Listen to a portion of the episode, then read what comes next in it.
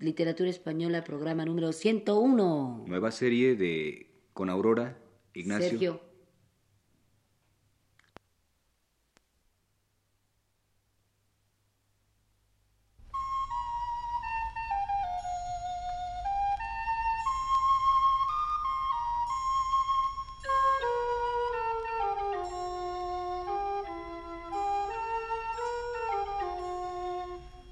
Señoras, señores, buenas tardes. Les presentamos el programa Literatura Española, que está a cargo del profesor Luis Ríos.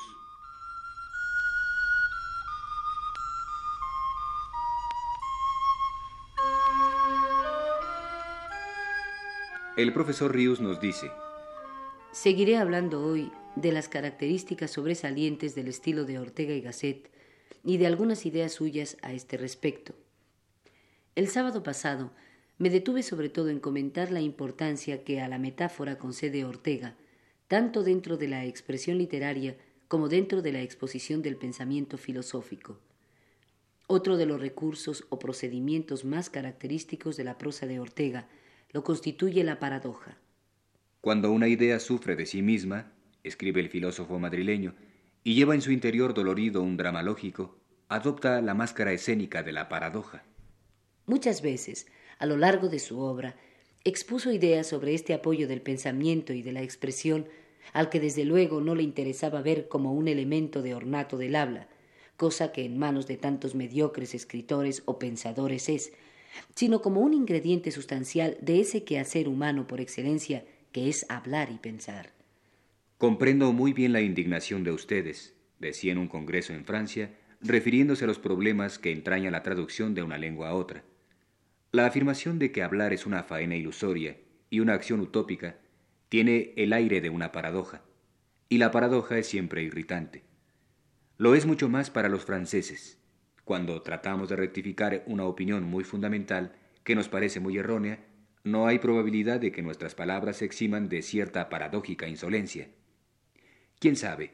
¿Quién sabe si el intelectual, por prescripción inexorable y contra su gusto o voluntad, no ha sido comisionado para hacer constar en este mundo la paradoja. Porque al cabo, doja significa la opinión pública, y no parece justificado que exista una clase de hombres cuyo oficio específico consiste en opinar si su opinión ha de coincidir con la pública.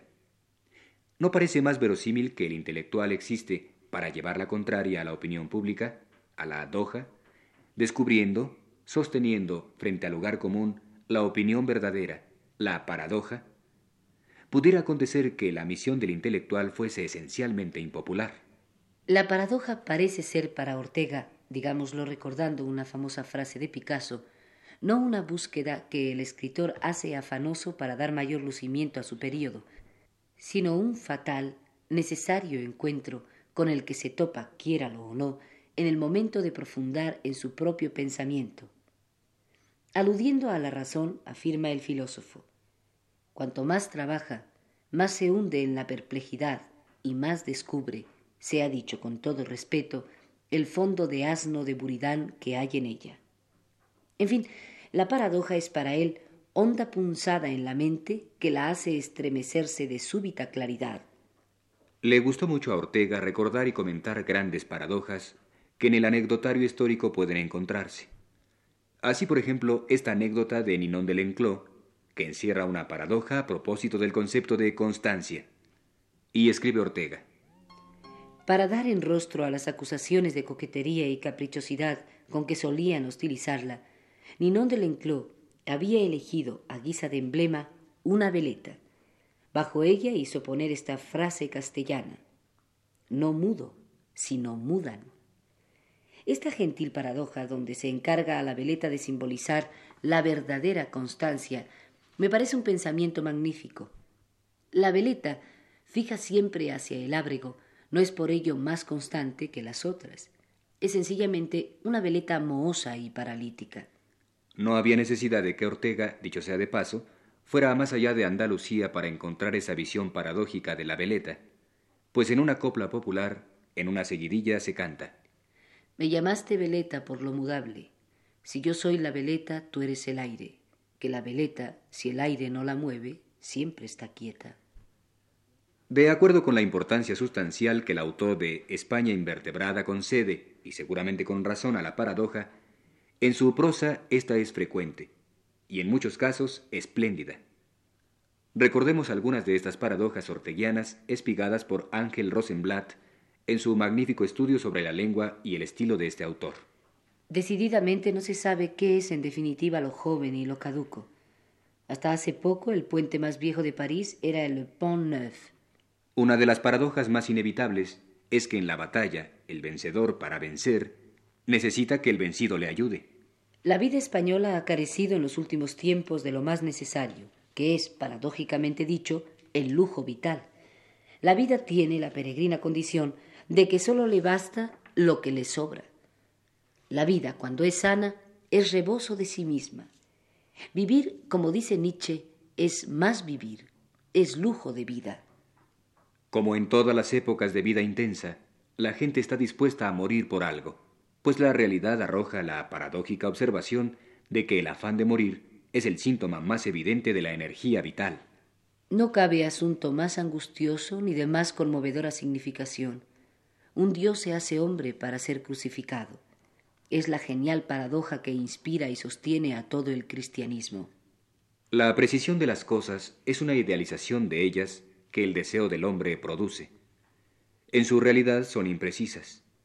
Esta es la formidable paradoja que irrumpe en la mente de Velázquez, iniciada ya en Tiziano. Las cosas son en su realidad poco más o menos. Son sólo aproximadamente ellas mismas. No terminan en un perfil rigoroso no tienen superficies inequívocas y pulidas, sino que flotan en el margen de imprecisión que es su verdadero ser. La precisión de las cosas es precisamente lo irreal, lo legendario en ellas.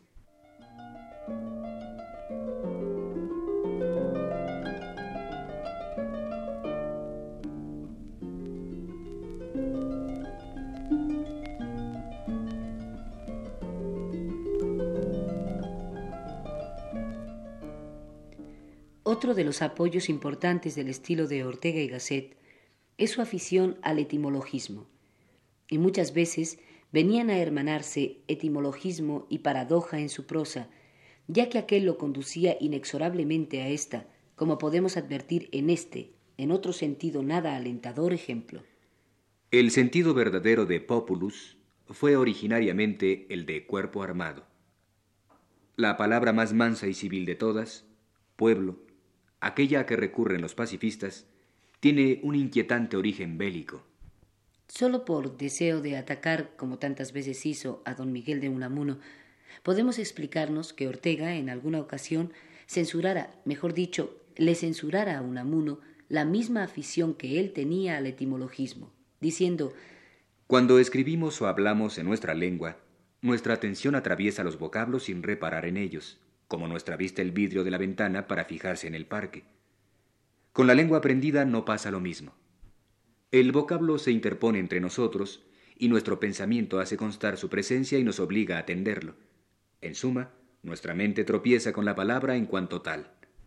De aquí la frecuencia con que Unamuno da espantadas ante los vocablos y ve en ellos más de lo que en su uso corriente, en que desaparecen transparentes, suelen significar. A su valor usual prefiere su sentido etimológico, y esto le induce a darles mil vueltas y a sacar del vientre semántico de cada vocablo serpentinas de retruécanos y otros juegos de palabras. Ahora bien, esta propensión etimológica, a la manera de un amuno, es característica de quien escribe o habla en un idioma aprendido.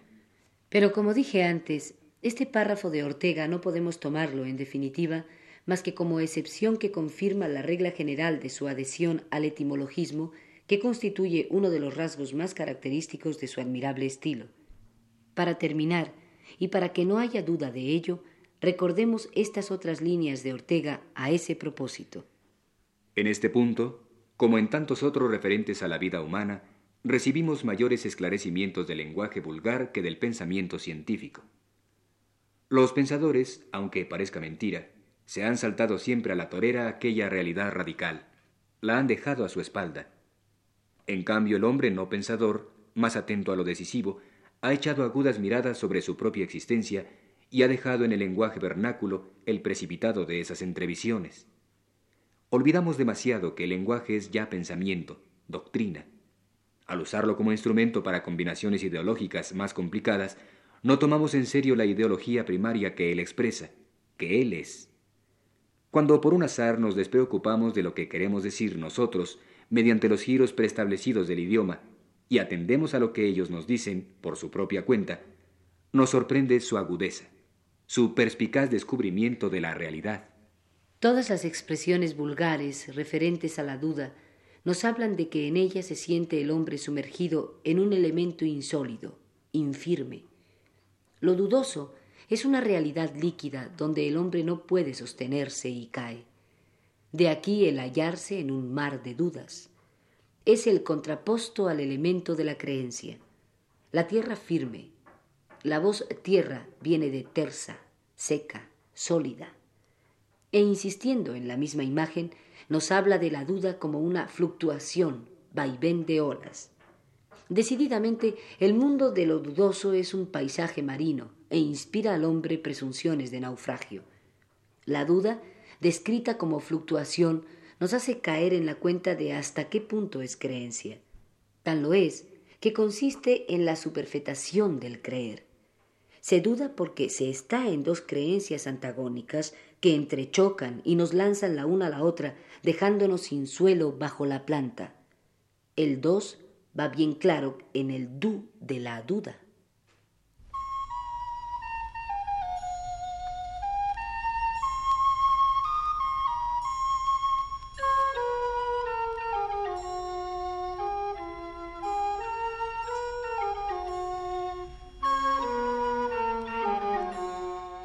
Les hemos presentado el programa Literatura Española. Está a cargo del profesor Luis Ríos.